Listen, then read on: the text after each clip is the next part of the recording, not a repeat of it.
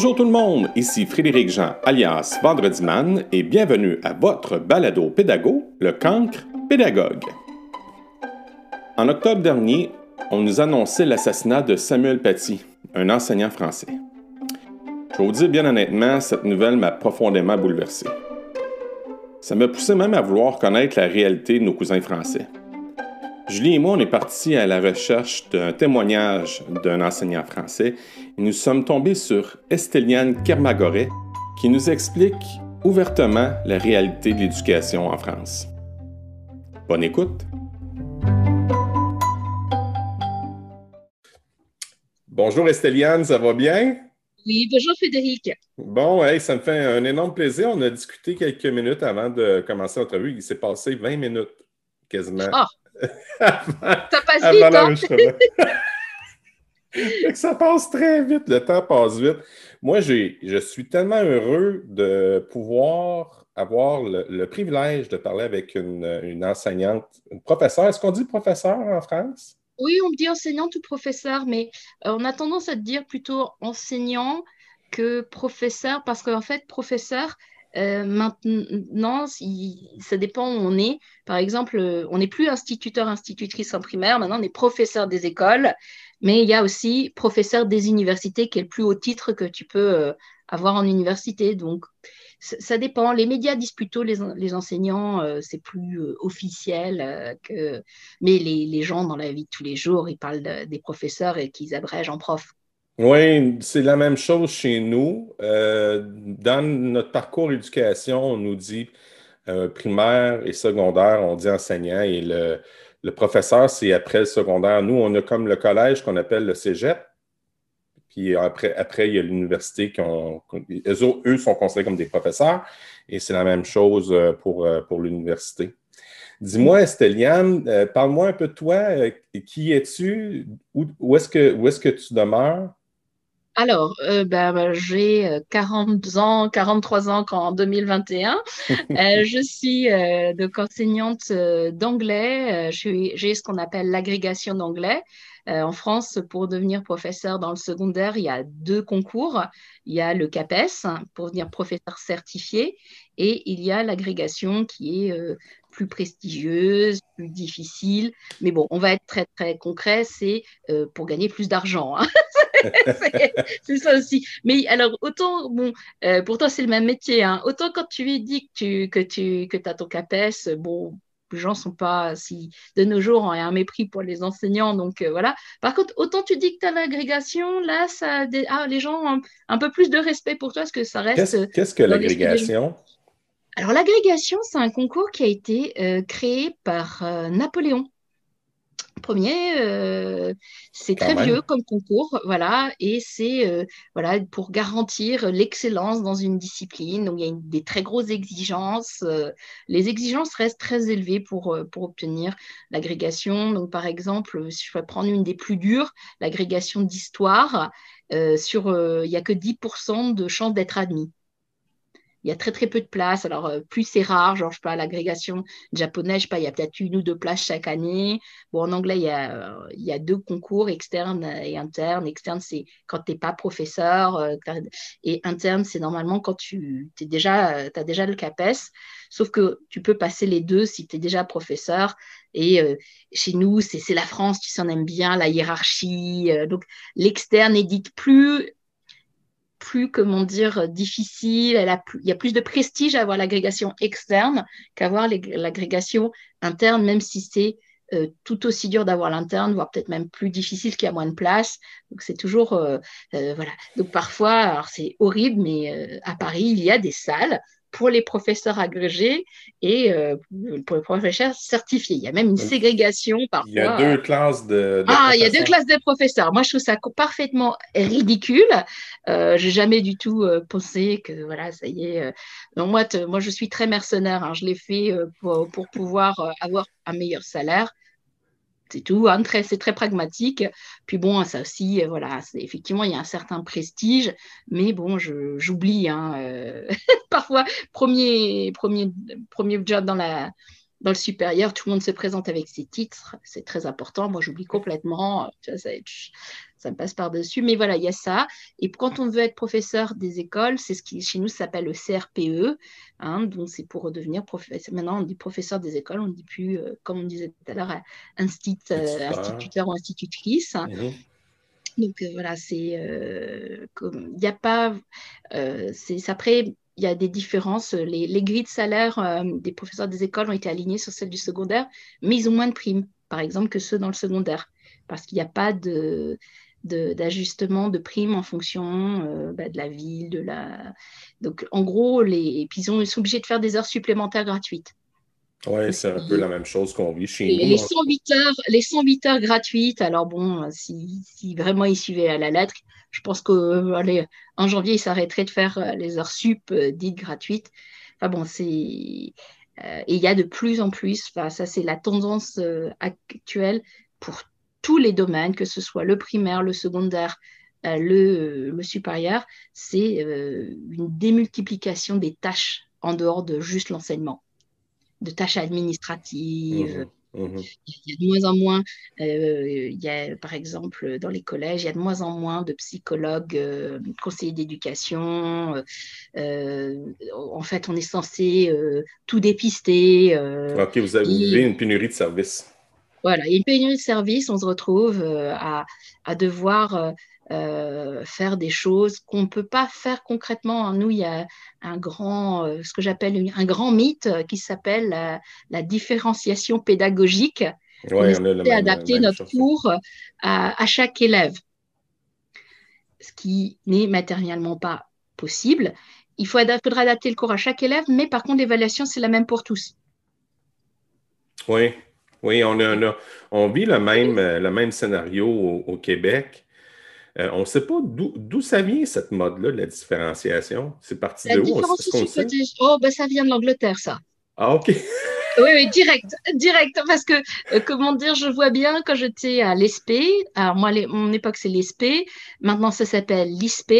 Avant, ça s'appelait l'UFM, donc c'est les instituts de formation. Euh, quand, tu, quand tu as ton CRPE ou ton CAPES ou l'agrégation, on t'envoie, euh, comment dire, tu es stagiaire, tu es enseignant stagiaire la première année. Donc la moitié de ton temps est partagé entre la formation et euh, l'autre moitié, c'est d'être sur le terrain, prise de classe, tu t'enseignes 10 heures par semaine pour essayer de prendre en, prendre en compte bah, les difficultés, les réalités du terrain avec bah, des, de la théorie ou de la formation. Euh, et euh, bon, c'est en fait, euh, les enseignants ont vraiment envie d'avoir une bonne formation initiale, et, mais bon, c'est pas du tout adapté parce que on sait qu'on va être forcément, en tant que jeune enseignant, être catapulté dans des classes à problème.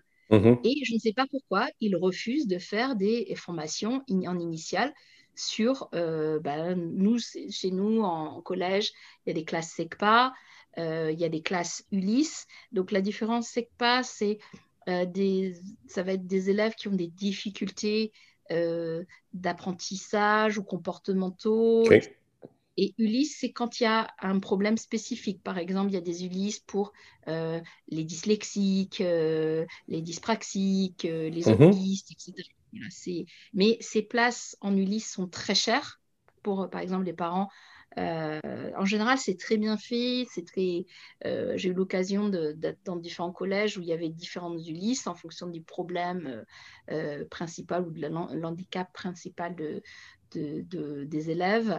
Et en général, c'est toujours. alors chez nous, les SECPA et SECPA, il faut être professeur des écoles et avoir passé une spécialité.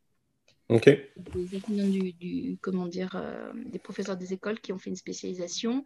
Et Ulysse, c'est une spécialisation. Tu peux être soit du primaire, soit du, du secondaire. Euh. Mais les plus rarissimes, il y en a de moins en moins de, de ces spécificités.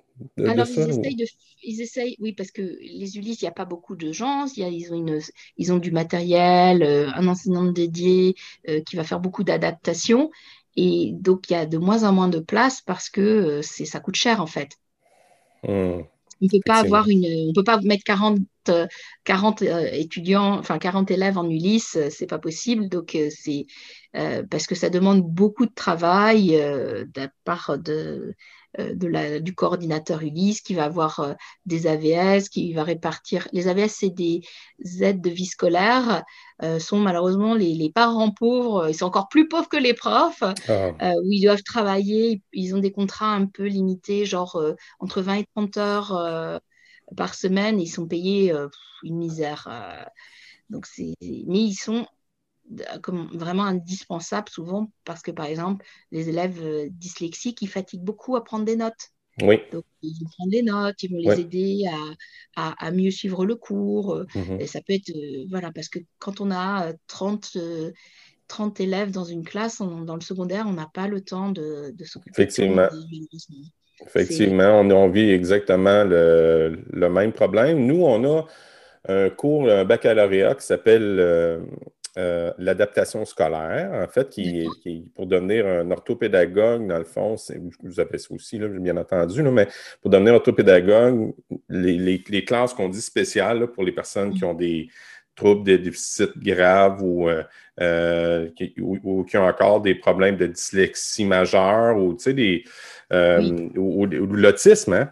Ces personnes-là ont, ce cours-là qui est quand même bien structuré, quand même, mais depuis qu'on a euh, décloisonné et on a mis de, ces élèves-là qui ont des difficultés, ont des besoins d'aide particuliers, puis ils les ont mis dans des classes dites normales, alors là, la normalité n'existe plus. Les enseignants, la formation qu'on nous, on a eue, nous, on est, on est formés pour, oui, enseigner la matière, mais on n'est pas préparé à cette réalité-là. Quand on arrive, on vit la même situation que vous. On a l'impression de. On rentre dans un maestrum qu'on appelle. Ah oui, c'est. Alors, moi, c'est un petit peu. Moi, je suis dans une situation très, très différente de la plupart des enseignants parce que je me suis reconvertie. Euh, au milieu de la trentaine, après avoir longtemps travaillé en entreprise. Et avant de rentrer dans le système français, moi, j'ai fait ce qu'on appelle un CELTA. J'ai fait euh, le diplôme de Cambridge pour enseigner l'anglais langue étrangère. Et donc, ah. c'est assez extraordinaire parce qu'en un mois, on t'apprend à enseigner, euh, à gérer une classe. Euh, tu fais un an d'SP, tu sais pas gérer une classe. Enfin, c'est alors que ça, c'est je trouvais le côté assez magique de cette formation, c'est que cours théorique le matin, cours direct l'après-midi, et euh, tu bah, apprends, tu n'as pas le choix, il faut préparer tes cours. Et c'est une très très bonne formation. Euh, qui... Alors, tout le monde m'avait d'Angleterre, tu vas dire, ah, tu verras, c'est trop dur, etc. Bon, moi, je viens du, je suis un pur produit du système franco-français. J'ai fait mhm. classe préparatoire euh, littéraire après mon baccalauréat. Et quand on a fait classe prépa, le CELTA, on est là.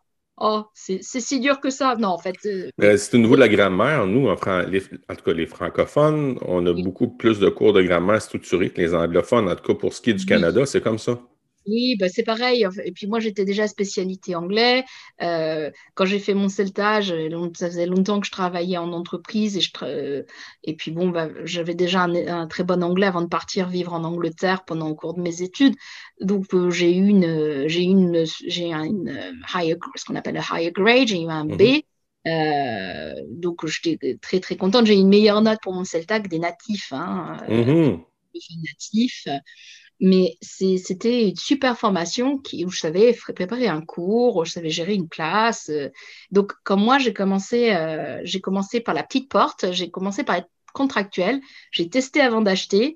Euh, mhm. j'ai été contractuelle pendant deux ans pour voir est-ce que ça me plaît. Parce que ça ne sert à rien de s'investir dans un concours, d'avoir le concours, puis se faire Ah ben en fait, j'aime pas enseigner, ça ne me plaît pas. Donc, mhm. j'ai fait comme ça. Et euh, j'ai préparé mon concours euh, tout en, enseignant. C'est ce qui, je ne recommande pas si on peut l'éviter. Mais voilà, et donc quand j'ai commencé, quand j'étais moi, euh, ce qu'on appelle néotite, hein, néotitulaire, nouvelle prof, euh, j'étais pas, euh, j'étais pas stressée parce que j'avais déjà enseigné pendant deux ans, je savais gérer une classe, euh, donc bon, j'étais pas, mais bon, j'ai plein d'amis qui étaient avec moi, qui étaient beaucoup plus jeunes, qui avaient jamais enseigné. Ils me disaient mais comment tu dis à des sixièmes de se taire ben, je dis tu leur dis de se taire. Oui, mais ils recommencent à parler cinq minutes après. Ben, je dis tu leur redis de se taire. Non, mais après, c'est vrai qu'il y a des tas de techniques et je ne comprends pas. En France, c'est tabou apparemment, c'est tabou de t'enseigner comment gérer une classe. Hum, on a la même situation dans notre parcours universitaire. Quand j'ai terminé mon baccalauréat, on avait eu un cours qui appelait gestion de classe.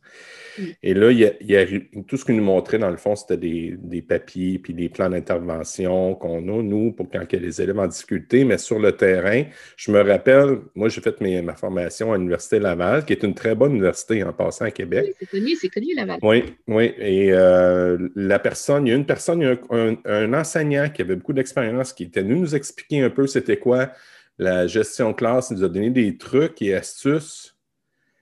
Mais euh, l'université n'est pas là pour nous montrer le savoir-être. Ils montrent beaucoup dans le savoir-faire, mais être un enseignant, quand on arrive sur le terrain des vaches, comme on dit, euh, on se rend vite compte que c'est plus de la matière. La matière, oui, est importante, mais si tu veux que la matière passe, c'est ta gestion qui passe en premier. De toute façon, c'est ça. Déjà, c'est, en fait, euh, c'est tabou, mais tu peux pas enseigner s'il n'y a pas le calme dans ta classe. Ça paraît être, ça paraît être évident, mais nous, on, nous fait toujours cours, on nous enseigne la didactique ou la pédagogie, comme si on avait la classe parfaite qui ne bouge pas, et on n'est pas à dire, euh, machin, arrête de taper bidule avec ta règle, etc. Et, et c'est vraiment, vraiment, je trouve, dommageable euh, de ne pas dire quelque part la vérité. En fait, je pense qu'ils ne veulent pas dire la vérité euh, parce qu'ils je pense qu'ils se diraient, ça y est, ils vont tous partir, là, ils vont tous avoir peur. Il y a 20% d'exode chez nous. 20 hein? après les cinq premières années, il y a 20 d'exode. Les, enseignants arrêtent de pratiquer. Alors, nous, ils ne veulent pas publier les chiffres. Oh, oh non? Non. Pourquoi? Ben parce que c'est nous, nous on a, euh, tu vois, je prends des risques. Hein, j'espère que je, normalement, je n'ai pas le droit même de de m'exprimer. Tu vois, moi je prends un risque, mais tant pis, c'est pas grave, ah euh, parce que euh, il y a une loi qui est passée, qui est le devoir d'exemplarité. Et donc il y a eu tout un truc en France sur un qui s'appelle, il y a eu un hashtag qui s'appelait pas de vague, parce qu'on demande aux enseignants de ne faire aucune vague, de ne pas critiquer euh, le système en place. Euh, donc, tu n'as plus de liberté d'expression en tant qu'enseignant parce que tu es que parce que tu es fonctionnaire.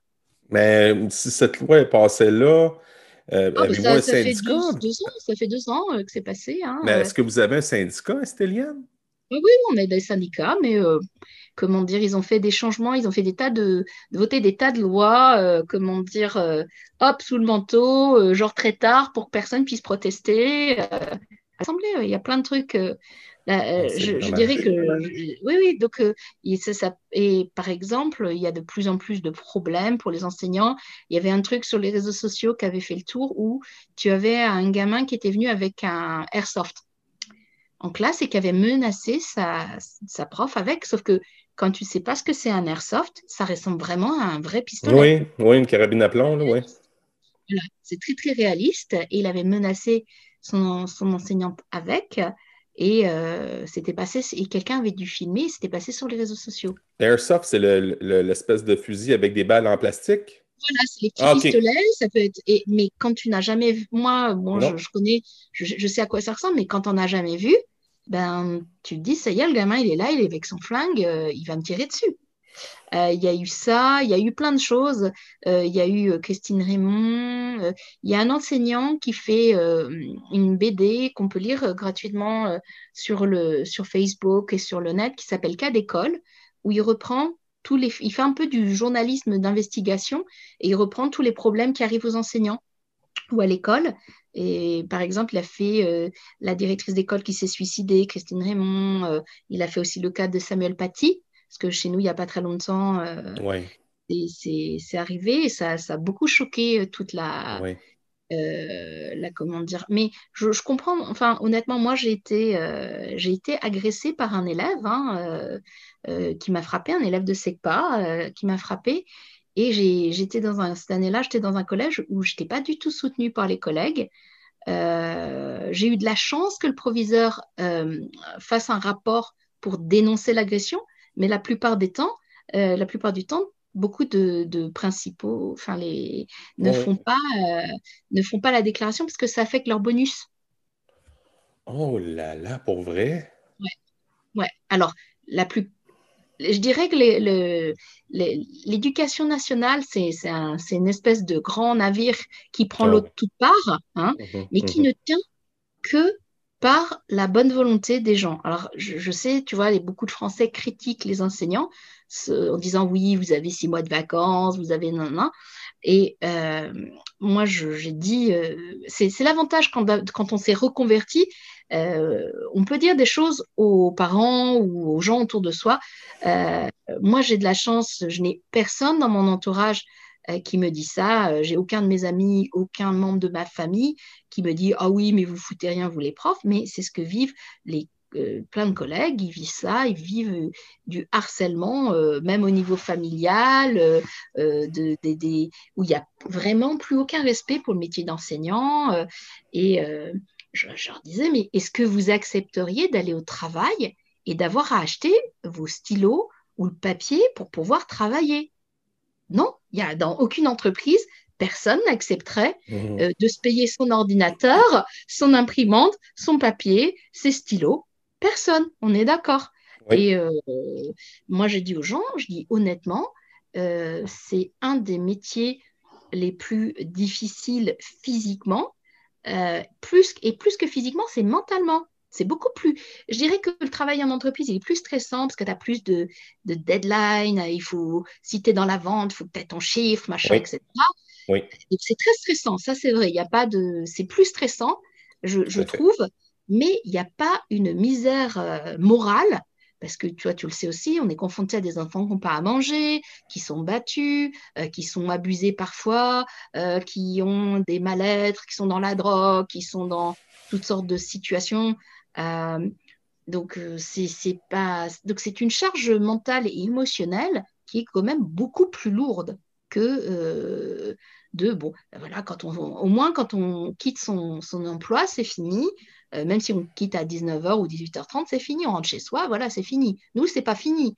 Euh, moi, je vois, je, me suis, avec le confinement, tu fais 8 heures de cours en visio, euh, tu fais 2 heures, deux heures d'administratif entre checker tes emails, etc. tu arrives le soir, tu devrais encore bosser, mais là, moi, j'arrive plus. Hein, J'avoue que. C'est tout à fait normal. Ah oui, je ne peux plus. Alors que j'ai pas ce problème de fatigue euh, autant quand je fais cours en présentiel ou. Euh, c'est pas la même dynamique. Hein? Pas la même chose. Et encore, moi, je ne me plains vraiment pas parce que ça se passe très très bien avec mes étudiants. J'ai personne qui décroche, ils, ils, travaillent très sérieusement, mais on est en petit effectif. Je les connais très bien. Les pauvres, ils me voient quatre heures par semaine parce que j'enseigne aussi l'expression communication en plus de, de ma matière principale qui est, qui est l'anglais. Et euh, c'est bon, donc euh, bon, les pauvres, ils me voient 4 heures par semaine. habitué. non, mais on essaye un maximum de, de faire euh, en sorte qu'ils ne soient pas trop dans le burn-out difficile. C'est vrai que. Mais c'est ça, c'est-à-dire c'est l'éducation nationale à l'heure actuelle, c'est une mal. Il y a des tas de réformes qui sont toujours prises, mais il n'y a jamais aucun collègue du terrain c'est des gens qui vivent dans une espèce de tour d'ivoire, euh, mmh mmh fonctionnaires qui connaissent rien du tout à, l'école, à l'enseignement, à la pédagogie, euh, qui, pêchent des grandes idées qui sans doute ils trouvent dans des articles académiques, mais sans euh, se demander est-ce que c'est faisable, est-ce que et donc tu vois l'adaptation pédagogique ou dit euh, euh, pédagogie différenciée. Euh, moi, tu vois, j'essaye toujours de, de, tu vois, on me propose un truc, je, dis, je vais tester, je me dis mhm. pas, c'est débile, on va voir, je dis, je teste. Et puis, bon, bah, j'ai vu que pour moi, c'est une, une, fallacie totale et que plus tu baisses le niveau, plus le niveau euh, est bas. C'est, ok, vous avez cette impression vers le bas. Moi, je vois, j'ai une classe comme ça qui était une classe euh, vraiment à problème dans, un collège-lycée, une cité scolaire où j'étais. Le, proviseur voyait tous les bons élèves partir du, après le collège. Pour essayer de garder les bons élèves, il avait fait deux bonnes classes et il avait mis tous les gamins à problème divers et variés. Donc, tu avais euh, le gamin analphabète, donc euh, presque illettré. Euh, tu avais le gamin, la, gamine qui avait fait une tentative de suicide. tu avais le gamin qui était, euh, comment dire, au potentiel intellectuel, mais avec un trouble de l'attention sévère. Enfin bref, c'était la classe où tu avais, chaque élève était un cas particulier. Donc c'est une classe très difficile. En fait, c'est un c'est une classe où il y avait des personnes ben, qui étaient considérées comme des cancres. C'est bien ça? Oui, voilà, c'est ça, oui. Euh, c'est, euh, donc, c'était vraiment très, très, très euh, compliqué à gérer parce qu'en fait, il y a une volatilité et des profils tellement différents. Tout à fait. Que, bon, après, c'est. moi, j'avais essayé de faire justement la pédagogie différenciée, mais en fait, plus je baissais le niveau, plus ils avaient des notes basses. Hmm. On appelle ça nivelé par le bas. Oui, c'est nivelé par le bas, c'est-à-dire que j'avais essayé, tu vois, ils avaient, euh, je sais pas, je dis n'importe quoi, 7, 8 sur 20 dans un niveau troisième, et si je leur donnais le niveau réel qu'ils avaient, qui était plutôt cinquième, sixième, cinquième, ils avaient 10. Alors j'aurais dit, je suis désolée, je préfère que vous ayez 7, 8 niveau troisième que 10 niveau sixième, cinquième. Ah, c'est triste, c'est triste. Mais comment, tantôt, Stéliane, euh, tu m'as mentionné un peu le prestige que tu avais avec un certain, euh, je ne me rappelle plus le terme que tu as utilisé pour. L'agrégation. L'agrégation. Comment, comment se vit euh, la communication entre enseignants et parents en France? En France, alors nous, c'est de plus en plus tendu. Hein. Euh, parce qu'il euh, y a une espèce de clientélisme à l'heure actuelle. Les parents sont devenus très consommateurs. C'est-à-dire, euh, bon, moi, l'avantage, c'est aussi pour ça que je suis partie dans le supérieur, parce qu'ils ont 18 ans et j'ai pu avoir les parents. Mmh, oui. Voilà. S'ils ont un truc à me dire, eh ben, ils sont grands, ils viennent me le dire. J'ai l'année dernière un étudiant qui dit ce serait possible de rencontrer, d'arranger une, une, rencontre entre moi, mes frères et M. Bidule? Et je dis mais non. Il me dit mais pourquoi? Mais je dis parce que vous êtes majeur. Mais bon, je te donne un exemple simple. Par, mes parents profs.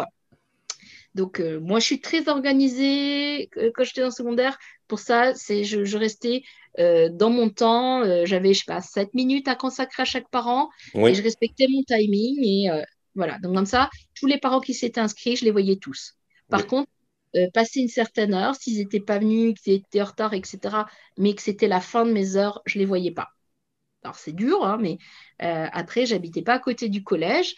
Et puis au bout d'un moment, euh, voilà, l'heure, euh, c'est l'heure. S'ils peuvent pas, il bah, n'y a rien qui les empêche de me rencontrer en privé à un autre moment. Bon, après, ils ne le font pas. Hein.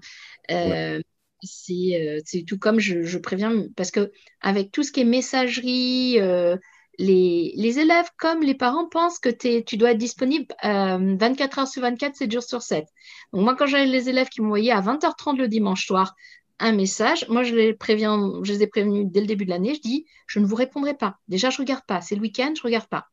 Il y a une loi en France, la loi la déconnexion. Ben, je l'applique. Je dis, euh, vous aimeriez pas que je vous demande quelque chose à, le week-end, donc ne me le demandez pas. Voilà. Donc moi, je Vous me dites une loi sur la déconnexion. Oui, en France, oui. La déconnexion informatique. C'est extraordinaire, ça. Qui est valable, comment dire, pour tous les employés. C'est-à-dire que tu ne peux pas t'attendre en dehors des heures de travail à ce que les gens répondent. Si tu envoies un email à minuit, tu ne peux pas t'attendre euh, à ce que les gens ils. Génial. Génial. Donc euh, ça, tu peux le sortir, euh, dire euh, et moi, je le dis aussi à mes étudiants, je dis, je vous répondrai.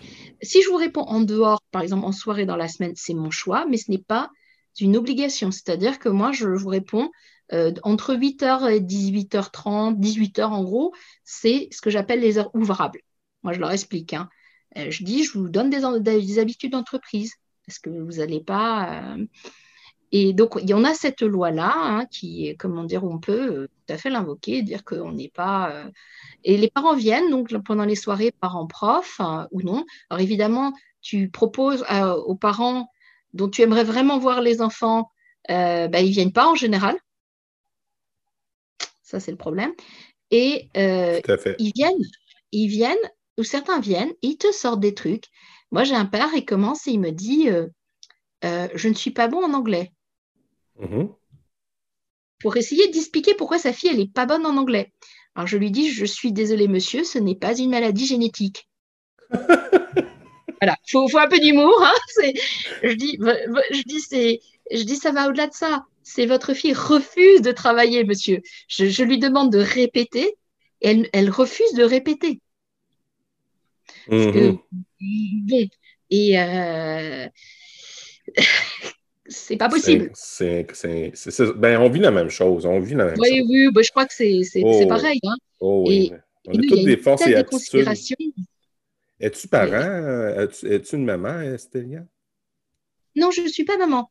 OK. c'est-à-dire que, honnêtement, tu es enseignante ça te décourage d'avoir des enfants. Tu te dis, oh, mais mes enfants, ils seraient avec ces enfants-là, mais quelle horreur euh, ah. euh, Il y a beaucoup de problèmes, en fait, euh, où les, les, les, enfants, à l'heure actuelle, ça dépend beaucoup. Alors, on est dans, je dirais, dans du Bourdieu Forever, où as, la reproduction sociale est encore plus vraie qu'avant, où moi, je, me, je, t'avouerai que je me sens un petit peu euh, mal à l'aise parce que je suis vraiment, euh, moi, je suis vraiment une enfant de l'école de la République, hein, pour de vrai. Mhm. C'est-à-dire que moi, l'école, elle m'a tout donné. Hein, euh, mes parents, je, je t'expliquais, viennent d'un milieu ouvrier. Mhm. mais j'ai de la chance que dans ma famille, l'école a toujours été très valorisée et vue comme quelque chose de, positif. Mais si j'avais pas fait d'études ou j'avais euh, fait un métier manuel, mes parents n'auraient pas eu euh, ce problème. Il y a ce gros problème en France, une, espèce d'élitisme vis-à-vis des diplômes, euh, vis-à-vis des métiers. sauf que il y a une pénurie, à force d'avoir cette mentalité, il y a une pénurie de, gens qui sont qualifiés dans tout ce qui est métier manuel, que ça, va, comme je, je disais, de l'électricien ou plombier, en passant par des choses comme mécanicien ou boulanger ou tous les métiers de, la mhm. restauration, de l'hôtellerie euh, qui sont quand même un, fleuron français euh, où euh, il y a une vraie pénurie parce qu'il y, a, y a ce côté, tout le monde veut faire de l'argent facile, pense qu'en faisant, en ayant des mhm. diplômes, il fera de l'argent facile. Sauf que c'est, ou alors il, ils pensent que s'ils deviennent footballeurs professionnels ou basketteurs professionnels, ils vont connaître la gloire. Bon, moi je dis à certains, Coco, si tu n'as pas, pas été repéré déjà à la fin de la troisième, c'est ça devient quasi impossible d'avoir une carrière. Hein. oui, tout à fait. Ce qu'ils oublient, c'est que chez nous, il y a des sections sportives qui s'appellent euh, sport-études, mais il faut avoir un bon dossier scolaire. D'accord. Parce que tu vas manquer beaucoup de, beaucoup de cours avec les compétitions. Donc, il faut que tu en aies un peu sous la pédale pour pouvoir rattraper le niveau scolaire. Puis, c'est mhm. des gens qui, derrière, euh, les, gens qui font sport-études, c'est des gens qui réussissent vraiment bien, même derrière, une fois que leur carrière de sportif est terminée, qui se débrouillent vraiment bien euh, dans, la reconversion parce qu'ils avaient un bon niveau et qu'ils sont, ils sont capables quand même de réfléchir assez vite, de s'adapter. Donc, c'est pas. Euh, on peut être pris en sport-études en étant pas très bon, mais c'est très rare. Il faut être mmh. vraiment exceptionnel euh, exceptionnel dans ton sport pour que tu sois pris, même si tu n'as pas un niveau scolaire euh, génialissime. Parce chez, nous, chez nous, c'est un peu différent. En fait, euh, le sport tout ça, ça dépend des régions du Québec. c'est sûr, si on est à Montréal, je prends par exemple, on a notre club de foot professionnel qui s'appelle l'Impact. Il y a un club école, en fait, où les enfants font le sport-études. Là, oui, c'est un petit peu plus encadré. Moi, où je demeure, je demeure, je demeure dans le centre du Québec, à Victoriaville. Puis, euh, ce qu'on fait, ce qui se passe chez nous, mon fils, lui, est en musique, euh, non, basketball études. C'est ma fille qui est en musique études. Et tout ce qu'on demande, c'est d'avoir 70% de moyenne générale pour, euh, pour continuer à faire son sport études. Ah, c'est quand même assez haut, hein? Oui, c'est bien, mais l'histoire, c'est que ce n'est pas nécessairement réservé à des élèves hyper performants. Mon fils est un élève qui est dans la moyenne. Mm. D'accord. Et euh, donc, c'est euh, le, truc, c'est que tu vois, par exemple, aussi dans les profils qu'on voit au collège, il n'y a plus de classe moyenne des élèves, entre guillemets. C'est-à-dire que avant, tu pouvais avoir, euh, tu avais des élèves faibles, tu avais des élèves moyens, des élèves plutôt bons, bons, très bons. Maintenant, il n'y a plus ça, en fait. Les élèves, ils sont soit bons dans toutes les matières, ou soit euh, mauvais ou en difficulté dans toutes les matières. Mmh.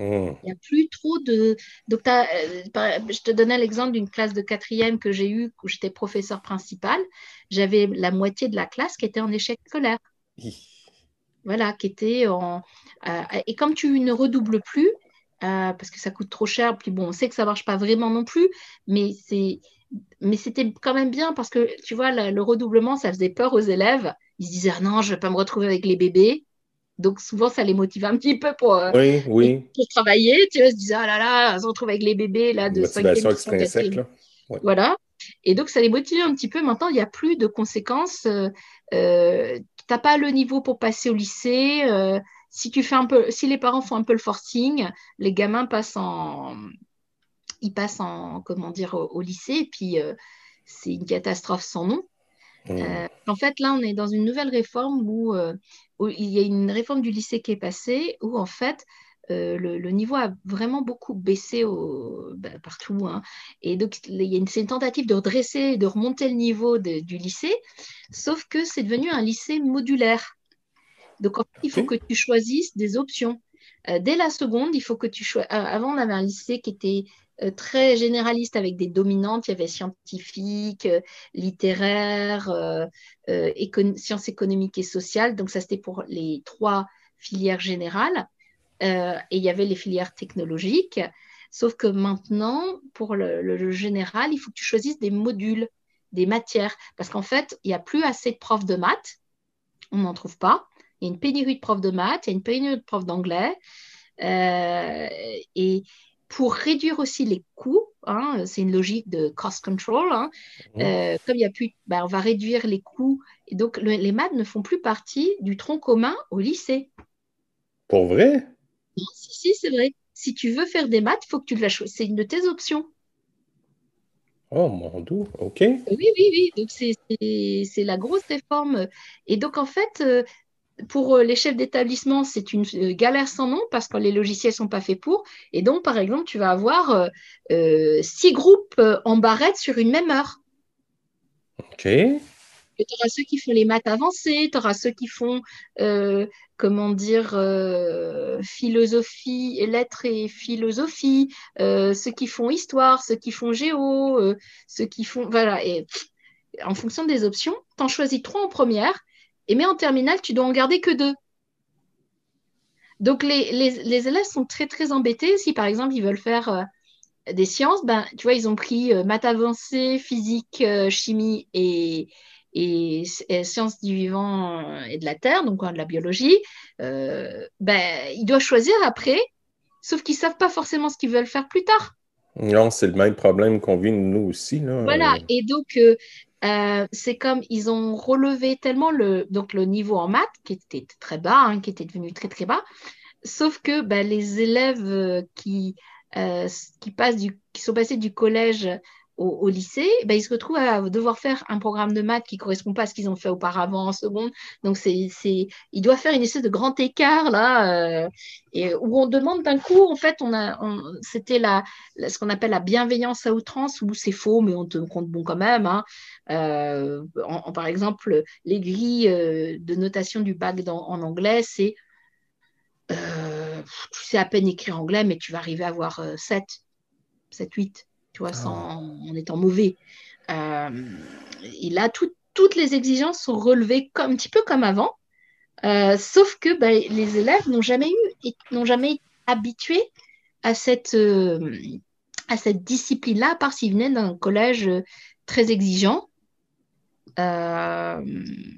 ou select, ou très sélectif donc ils se retrouvent, ils sont euh, très euh, bah, complètement perturbés. Oui, euh, embêtés, là, oui. Très embêtés. Et puis, c'est, voilà, par exemple, j'ai une amie, elle avait fait LLCE, c'est l'option anglais au lycée, sauf que c'était très difficile pour les élèves qui n'ont pas le niveau, parce que c'était très littéraire. Hum. Alors, moi, à mon époque, ça existait, ça existait cette option, ça s'appelait à, à mauvais escient anglais renforcé. Euh, mais c'était, on faisait ça. Et, mais nous, ça ne nous posait pas de problème euh, d'étudier. De, d'étudier on étudiait euh, Daniel Defoe. Euh, et d'ailleurs, ça m'a beaucoup amusé parce que pour mon programme d'agrégation, j'ai retrouvé des auteurs que j'avais fait quand j'étais en terminale. Et, donc, et quand j'ai un très bon prof, bah, tout ce que j'avais fait, bon, ça m'a quand même servi. Donc, c'était un très, très haut niveau. Et là, donc, c'est sauf que les élèves n'ont pas, la plupart des élèves, même un, entre guillemets, un, un plutôt bon élève en anglais n'a pas le niveau pour faire cette option-là. Donc, ils ont rechangé l'année suivante pour faire une espèce d'anglais un peu, euh, ce qu'on dirait chez nous, sciences politiques, tu sais, avec mhm. articles de journaux. Donc, l'amie en question, elle a dû refaire tout son programme. Oh. Parce qu'on lui dit, ah bah tiens, on change, on change l'option. Et euh, en fait, euh, ça marche, cette réforme même du lycée, elle marche bien pour les grandes structures. Si tu as un petit lycée, tu ne peux pas proposer toutes les options. Donc, tu vas devoir trier les matières. Et tu vas devoir trier. Donc, toutes les matières sont en compétition entre elles pour. Euh, tu vas réfléchir sur l'attractivité. Et comme en France, on est obsédé par le tri, le tri sélectif par les sciences, ben, tu peux être sûr qu'il va y avoir maths, physique, chimie, SVT proposés en priorité et toutes les options plus euh, euh, bah, tout ce qui touche aux humanités, c'est pas considéré comme comment ça s'appelle comme tu vois on peut pas elles sont pas bankable quoi tu vois ça c'est pas mhm. perçu comme ça donc, c'est des options qui sont délaissées au profit d'autres choses. Donc, toutes les matières sont en compétition. Il faut quand, quand tu es euh, dès la seconde, quand tu es enseignant d'une matière euh, particulière, j'ai une amie, elle est enseignante de la, classique, donc elle a dû faire une campagne de pub marketing au sein du collège pour euh, être sûre d'avoir son option latin maintenue. Oui, on a, on a on, vit ça aussi, nous. Il y a comme une, espèce de, guerre, si on veut, une compétition entre le public et le privé. Nous, on a, dans le fond, on a des collèges privés au secondaire et aussi euh, au, primaire aussi, il y a des écoles privées. Puis euh, nous, les réponses, dans le fond, pour rendre l'école publique plus euh, séduisante, c'est justement sport-études. On a mis des sports-études en branle. Pour, on a, ce qu'on a fait, on a pris les, options du privé, puis on l'a fait vivre au, public. Mais on a tu, tu, es, dans le public, toi, Frédéric? Oui, oui, effectivement, je suis au public. Ouais, moi j'ai travaillé dans le. Mes deux années de contractuel, je les ai fait dans le, dans le privé. Donc je connais un peu l'enseignement euh, catholique. Et, en France, il y a l'enseignement privé, c'est principalement dominé par l'enseignement catholique, mais il y a d'autres, euh, il y a aussi de l'enseignement privé laïque, mais il n'y en a pas beaucoup. D'accord. Et il y a un, tout petit peu d'enseignement privé euh, islamique, mais pas beaucoup. Ah, quand même. OK. Nous, on n'a pas ça. On n'a pas ça l'enseignement privé euh, et le truc, c'est que l'enseignement catholique est majoritairement ce qu'on appelle sous contrat d'État. C'est-à-dire qu'ils doivent respecter le programme de l'éducation nationale. Euh, voilà. Ils sont obligés d'accepter tout le monde.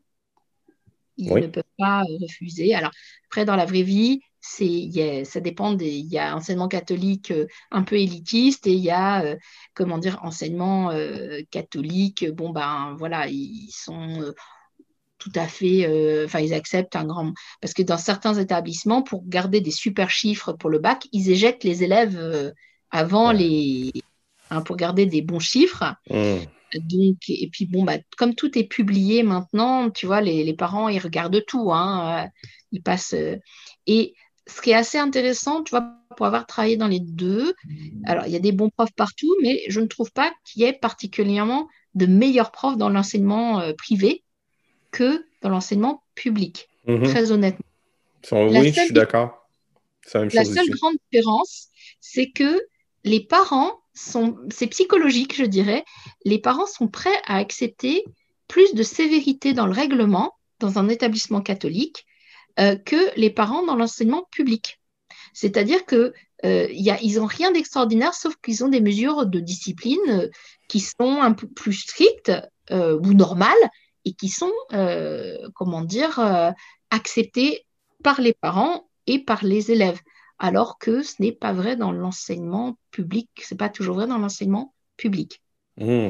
Mais est-ce que, est que, les enseignants, Esteliane, propose, parce que si on, parle de la lourdeur, de la, mettons, de, la structure de, nous, on appelle ça des commissions scolaires, euh, est-ce qu'il est y a des, euh, des actions qui ont été faites de la part des enseignants pour changer, mais à partir avec les élèves dans leur classe, avec la porte fermée? Alors, euh, c'est toujours le même truc, ça dépend des cas. Par exemple, moi, quand j'étais professeur principal, je leur ai dit, c'est simple, vous avez trois mots dans le carnet, peu importe les collègues et la matière, je vous donne une heure de colle. Sauf que l'heure de colle, vous viendrez la faire chez moi et pas en permanence ou en permanence. Ben les, surveillants, ils font ce qu'ils peuvent. Il y a 30 élèves dans la permanence, ils ne peuvent pas s'en occuper et les faire travailler. C'est pas possible. Donc moi, je les collais sur mes heures où j'avais des demi-groupes, puis je les mettais au fond de la classe euh, pour être sûr qu'ils travaillent. Et euh, bon, les élèves n'étaient pas très contents parce qu'ils ont essayé de me faire euh, Ouais, vous, vous êtes nouvelle, nous, ça fait trois ans qu'on est là. Je dis Vas-y, vas-y, cause toujours, tu m'intéresses. donc, ils, trouvaient que c'était sévère, mais après, j'avais comment dire, je pense que bah, j'avais moins de mots peut-être que d'autres collègues, tout comme par exemple, moi, les gamins qui salissaient les tables, s'ils salissaient les crayons sur sa table, ils nettoyaient toute la table, toutes les tables dans la classe. Euh, j'avais demandé un balai. Alors normalement, techniquement, je n'ai pas le droit hein, de faire ça, mais euh, euh, comment dire, je le faisais quand même parce que je trouvais que ça leur apprenait la vie. Je dis, tu fais ça chez toi, ta mère, elle te laisserait écrire sur la table? Non, bah c'est pareil, parce qu'en fait, il y a cette idée que mais c'est pas grave, il y a les femmes de ménage. Donc ça, cette espèce de mépris déjà. et donc voilà, moi en général, ils faisaient ça une fois. Puis quand ils avaient fait les, comment dire, 30 tables qu'il y avait dans la classe, ils n'avaient pas envie de refaire. Hein, ils trouvaient que c'était pas très drôle. Ou s'ils avaient euh, mangé des graines de je sais pas quoi, euh, ben, ils passaient le balai et puis ils revenaient. En général, une fois, euh, c'est pareil. Hein, en général, moi, je collais les, élèves une fois, ils revenaient. Ils étaient motivés pour jamais revenir. Mmh. voilà, c'est dans une, année, dans un, dans un collège où j'étais, je demande, Arthur, tu as déjà été en en, permanence euh, en colle avec moi? Et puis là, il me fait Non, madame, euh, je vous avais pas. Et puis, euh, c'était ma deuxième année dans le même établissement. Et là, les, tous, les, tous les élèves font Oh, tu veux pas aller en, tu veux pas aller en, en, colle avec madame Margaret parce que, parce que tu donnes pas page. Alors, alors après, je voyais que l'élève, il commençait à transpirer à grosses gouttes. Ah, il s'est tenu à carreau jusqu'à la fin de l'heure et j'ai jamais eu à le coller. la colle, vous, quand vous dites colle, les Français, ça veut dire la retenue, c'est ça? Oui, c'est ça, c'est une heure de retenue. ouais.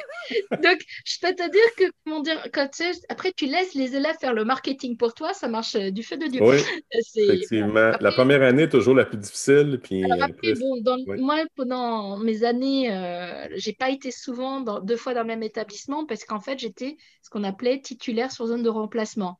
J'étais remplaçante, euh, j'étais, comment dire, comme un sub, mais permanent. C'est-à-dire que tous les ans, je changeais d'école.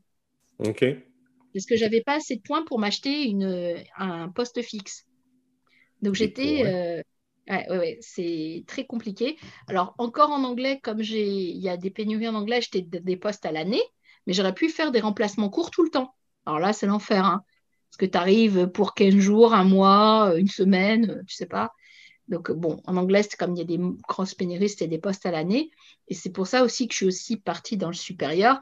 C'est parce que j'ai eu un poste fixe maintenant.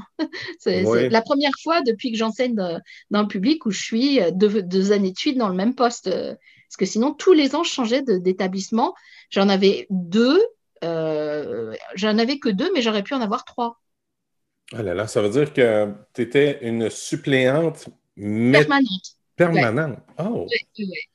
On ne connaît pas ça ici. Alors, ah, bah, mieux, bah, je, ne souhaite ça à personne parce que, encore moi, j'étais dans l'Académie de Paris, donc j'étais que dans limité à Paris intramuros.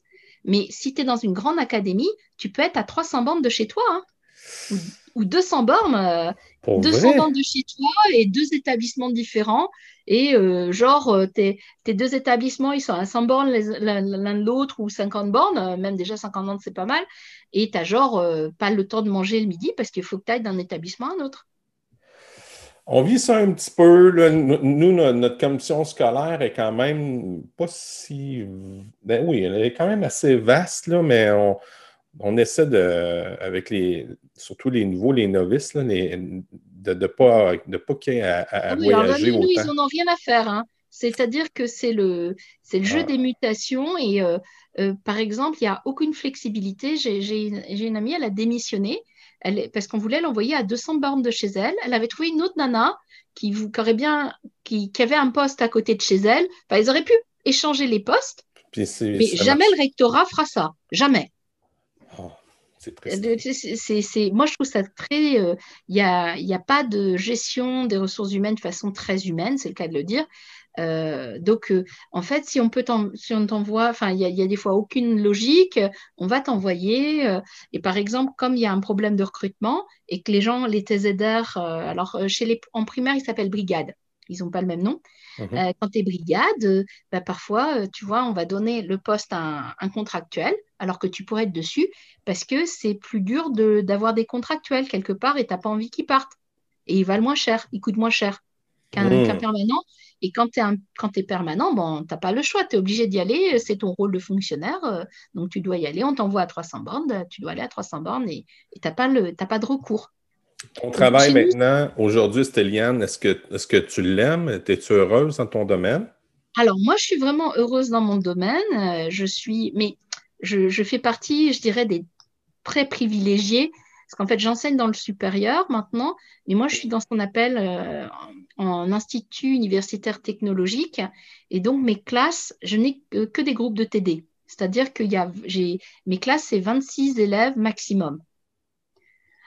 Donc, par exemple, j'ai fait des vacations à, l'université classique euh, où j'ai fait, par exemple, j'ai été chargée de TD et ils étaient 50 dans le TD. Voilà, 50 dans le mmh. TD. Euh, je n'ai pas euh, fait de cours, de cours magistraux, mais voilà, c'est. donc, moi, je suis dans un département où, donc voilà, on est très bien équipé, on a des salles informatiques on peut vraiment faire des choses. Enfin, on a une direction. Bah, déjà, euh, comme je te donnais l'exemple, moi j'ai un ordinateur qui a été fourni. On m'a fourni toutes les conditions euh, matérielles pour pouvoir faire l'enseignement à distance euh, sans aucun problème. On a besoin de quelque chose. on, voilà, on a un budget pour le département. Je ne paye plus mes stylos rouges. je ne paye plus mes stylos rouges. J'ai pu faire acheter du matériel euh, pédagogique comme des livres tout simplement euh, au département pour mes étudiants pour limiter les photocopies, des choses comme ça. Mais c'est des choses qui ne, qui, par exemple, dans le, dans le secondaire, au collège, normalement, c'est le département qui doit payer maintenant les, tous les frais de fonctionnement des collèges. Avant, c'était l'État. Mais l'État, c'est, euh, comment dire, à repousser les différentes euh, responsabilités à différents niveaux. Par exemple, le primaire, c'est la commune qui doit payer. Le collège, c'est le département. Les lycées, c'est les régions. Et, euh, euh, voilà. et puis le, supérieur, c'est l'État. Mais l'État n'est plus directement lié dans le financement des. Donc, par exemple, si tu es dans une petite mairie, une petite commune, qui n'a pas beaucoup d'argent, ben voilà, c'est. Puis il y a aussi une loi qui est passée. Si un maire doit, euh, il y a deux écoles primaires dans son, dans son village, il doit privilégier le financement pour l'école privée. Ah bon? Oui, il y a une loi qui est passée où le financement de, municipal doit aller en priorité sur euh, l'école privée, ce qui me paraît complètement aberrant. Mais, mais euh, pourquoi? Y a-t-il une raison derrière? Et où la logique? Ah, ben, la logique, je pense très honnêtement, euh, mais ça, c'est ma théorie personnelle, que, euh, en fait, euh, et c'est très lié à, tous les think tanks, les groupes de pensée, c'est, en fait, ils souhaiteraient faire un. Ce qui a été envisagé en Angleterre, mais pas, ils n'ont pas tout à fait. David Cameron n'a pas tout à fait réussi à le faire, c'est que on fonctionne en institut d'éducation. C'est-à-dire que euh, l'État n'a plus, met plus d'argent du tout dans l'école, l'école s'autofinance, et qu'en fait l'État ne ferait que euh, euh, comment dire, éditer les programmes scolaires, et que chaque unité d'enseignement, ces instituts d'éducation, se s'autofinance et euh, il y aurait peut-être un contrôle, comme il y a en Angleterre, avec euh, un, organisme tiers. Qui est, parce que, oh, je ne sais pas si tu connais le système anglais, mais toutes les écoles vivent dans la peur d'avoir un mauvais rapport Ofsted. Parce que hmm. Ofsted donne des notes, et en fait, c'est les rapports Ofsted font ou défont une école. Oh. C'est-à-dire que si tu as des mauvais rapports Ofsted, euh, les parents ne mettront pas leur gamin dans ton école et tu vas perdre de l'argent tu n'auras oh. plus d'argent et c'est très difficile après de recruter. Enfin, c'est la vie de la spirale, hein, la spirale infernale. Et je pense très honnêtement que c'est euh, pour une ultra-libéralisation de l'école qu'en fait, euh, euh, bah, il faudra payer pour tout. Enfin, tu voudras mettre ton gamin. il faudra allonger la monnaie parce que même l'éducation catholique, c'est pas très cher. Les gens disent, oh, ben, ça coûte cher. C'est pas très cher comparé à l'Angleterre où euh, une année dans, un, dans une grammar school euh, un peu cotée, c'est, euh, comment dire, c'est combien? C'est quelque chose comme 25 000 euros l'année. Voilà, j'ai une amie, elle a fait une super grammar school et maintenant elle a fait Imperial College derrière, qui est la meilleure fac de sciences anglaises. Sa fille travaille au CERN. Mais elle m'a dit, j'ai beau avoir mon propre business, bien travailler, son mari aussi. Elle m'a dit, jamais j'aurais pu payer l'école à ma fille. Mais sa fille a eu, été très douée pour la musique, donc elle a fait tout sur une bourse, bourse de musique. Oh mon dieu, c'est... Euh, il y a des similarités, puis aussi des, beaucoup de différences. Hmm. On arrive déjà à la fin de, eh de notre podcast. Merci. Dans ma dernière portion, qui est la portion euh, questions en rafale. OK. Ça va? Oui, ça va. Elle a pris entrevue, il n'y a pas de, de bonnes, mauvaises réponses. Tu peux donner des réponses concises, mais si tu as une idée, ça te fait germer quelque chose, aucun problème. On est comme sur une planche de surf. OK. Ça va? ça va ma première question est pour toi, l'éducation, c'est? Pour moi, l'éducation, euh, c'est, euh, ce n'est pas tant, c'est une toute petite partie euh, du travail d'enseignant. Euh, par exemple, chez nous, ça s'appelle le ministère de l'Éducation nationale, à tort. Je pense que ça devrait être renommé par le ministère de l'Instruction nationale. OK. Parce que les parents, à l'heure actuelle, euh, pensent que c'est le rôle des professeurs de s'occuper entièrement de l'éducation de leurs enfants. Hmm. On a toute une personne qui a un impact dans notre vie, dans notre parcours d'éducation, soit à l'école ou soit à l'extérieur de l'école. Euh, et pour toi, est-ce qu'il y en a une personne que tu pourrais nommer qui a un impact? Qui a eu un impact? Euh, oui, alors c'est mon premier professeur d'anglais qui s'appelait euh, Monsieur Le, le qui était un professeur d'anglais extraordinaire et qui m'a vraiment donné le, goût de l'anglais. Hein. Ça, c'est et, qui était euh, quelqu'un qui, euh, qui, n'avait pas peur, qui était assez iconoclaste et qui n'avait pas peur de, de dire à l'administration ne m'embêtez pas avec tous vos trucs administratifs. Ce qui est important pour moi, c'est d'enseigner euh, aux, élèves. C'est ça qui compte vraiment. Et ça, ça m'a. Et puis, n'hésitez pas à, faire l'idiot pour nous amuser, nous intéresser. Et ça, ça m'a beaucoup marqué. C'est vraiment. Et j'ai eu l'occasion de le, revoir des années plus tard, d'aller prendre le café chez lui. C'était ah vraiment. oui. Il est toujours vivant?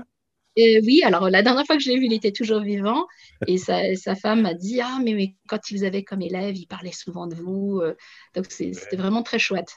Oui, je ah. me souvenais, je me souvenais d'où il habitait.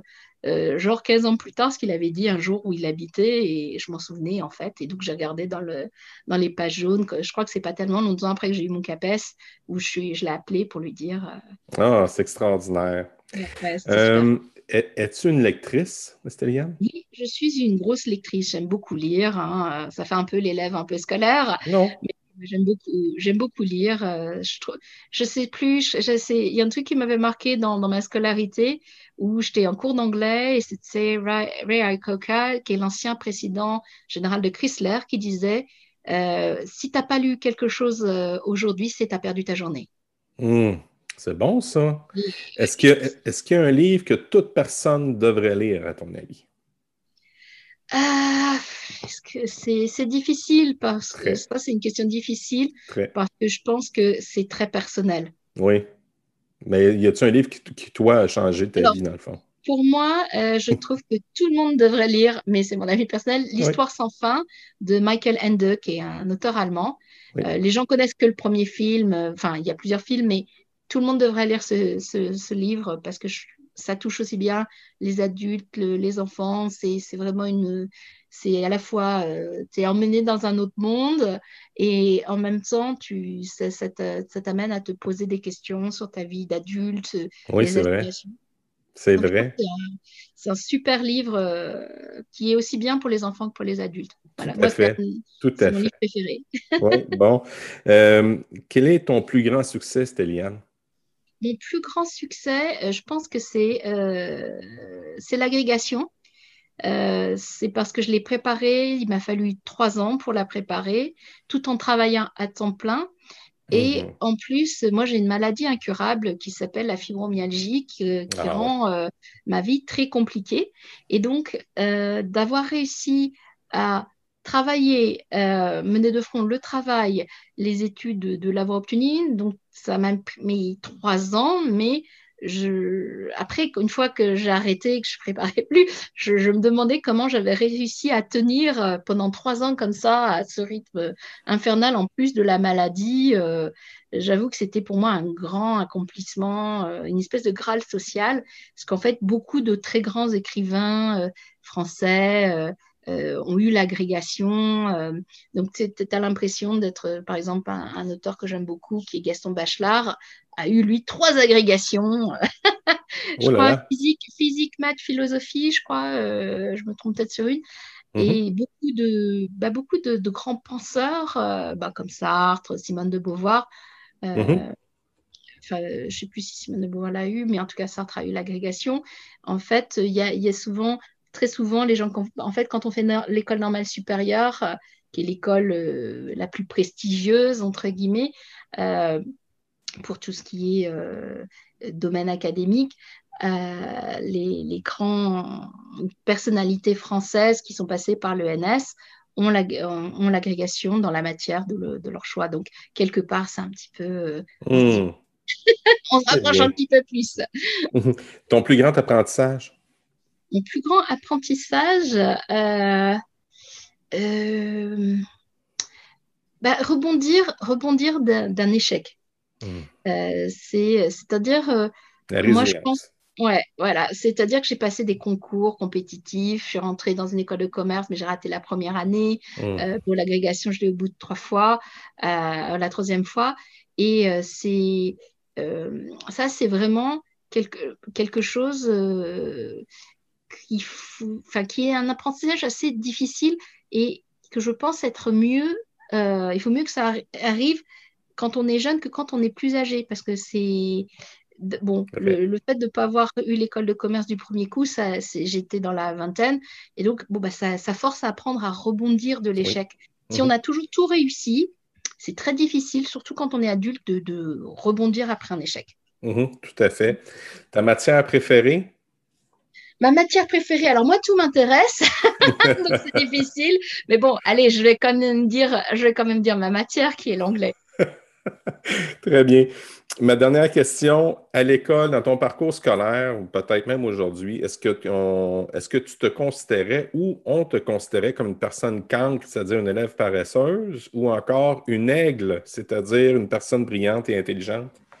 Ah, c'est rigolo comme euh, terminologie. C'était quoi? Alors, donc, euh, les bons élèves, c'est les aigles. Et... Oui, et, les, cancres, c'est les. Ah oui, bah, les cancres, on a la même expression, mais on dirait pas. Nous, on dirait une flèche, tu vois, on dirait pas un aigle. D'accord. euh, non, j'étais euh, considérée bah, toute, comment dire, toute ma scolarité au primaire, primaire collège comme une aigle. Après, moi, j'ai fait un peu ma crise d'adolescence, mais j'avais euh, en seconde, je voulais, mon père voulait que je fasse première scientifique, je voulais pas faire, donc j'ai tout un peu, tu vois, saboté le truc. Euh. mais, mes parents, tu vois, ils ont pas poussé. S'ils avaient vraiment, mon père, euh, s'il avait vraiment poussé un petit peu, qu'il avait été voir les profs, il aurait pu me faire passer en première S hein, sans trop de problèmes, mais j'avais n'avais mhm. pas envie. en fait, moi, ce que je me suis rendu compte, mais que sur le tard, que vers, vers la carotte fin, de la trentaine, de la quarantaine, mhm.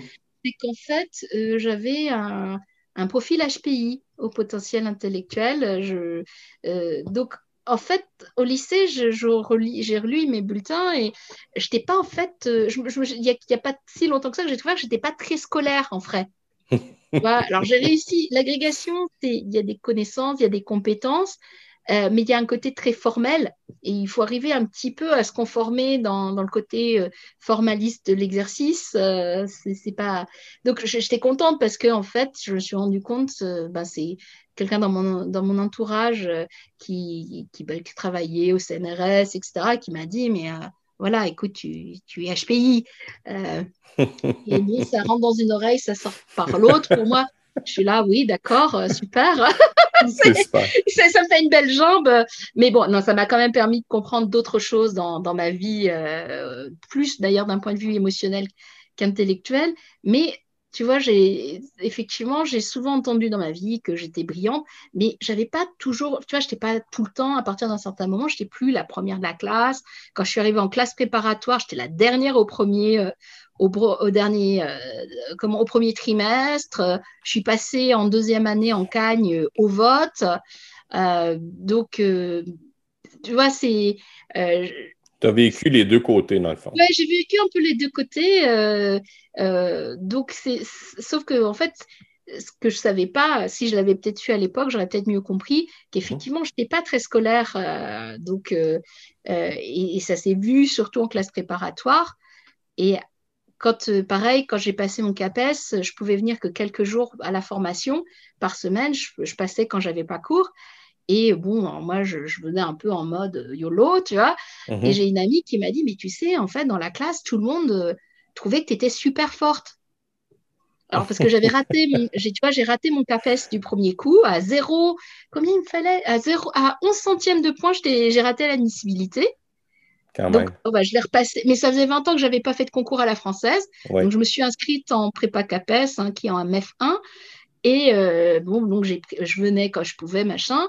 Et en fait, euh, bah, j'ai fini 26e national. Quand même. Oui, oui, oui. tu vois, moi, j'étais là en mode, bon, je passe quand j'ai le temps. Bon, après, la préparation, j'étais à, l'université de Paris 7 euh, et la préparation était extraordinaire, hein, vraiment top, top, top. Mais euh, c'est vrai que tu vois, j'ai raté la première année, deuxième année, bon, bah, c'est passé. Euh, donc, c'est pour ça, tu vois, quand les gens ne réussissent pas du premier coup, ils se découragent, faut pas. Hein, c'est. En fait, comme c'est ce que je dis aussi à mes étudiants, le travail n'est jamais perdu. Tu vois peut-être pas tout de suite le gain, tout de suite. Faut pas s'attendre à un retour sur investissement tout de suite, tout de suite, parce que tout le monde est impatient. Hein. On est tous devenus impatients à l'ère des mmh smartphones, la 5G et tout ça. On voudrait des résultats. Euh, tout de suite, machin. Et en fait, ben, il faut parfois être patient, les apprentissages. Même nous, avec euh, nos, étudiants, on se dit des fois, oh là là, pourquoi tu comprends pas ça? ou pourquoi tu comprends pas ça? Et bon, euh, voilà, on peut, faut aussi être patient avec les étudiants, les élèves. Voilà. Merci beaucoup de, ton entrevue, Estéliane. C'était fort intéressant. Peut-être on aura, on aura l'occasion de se reparler oh, une autre fois, on ne sait jamais. Oui, oui. Euh, moi, je suis embarqué dans cette aventure-là. C'est mon, euh, c'est, euh, je suis dans ma première année de podcast et je trouve l'aventure extraordinaire. Ah, génial. Merci beaucoup. Fait qu'on se revoit assurément une autre fois. Merci beaucoup. D'accord. Merci.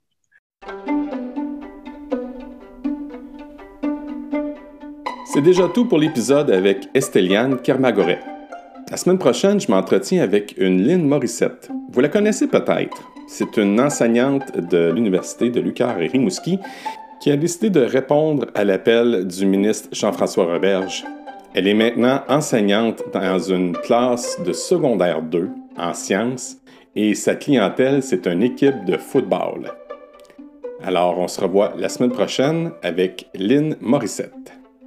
Un merci spécial à Julie Courtois de chez Facilite qui m'aide à la conception de cette émission. Alors, on se revoit bientôt. Salut! Puis encore une fois, j'ai envie de vous dire Hey guys, think love! Ciao!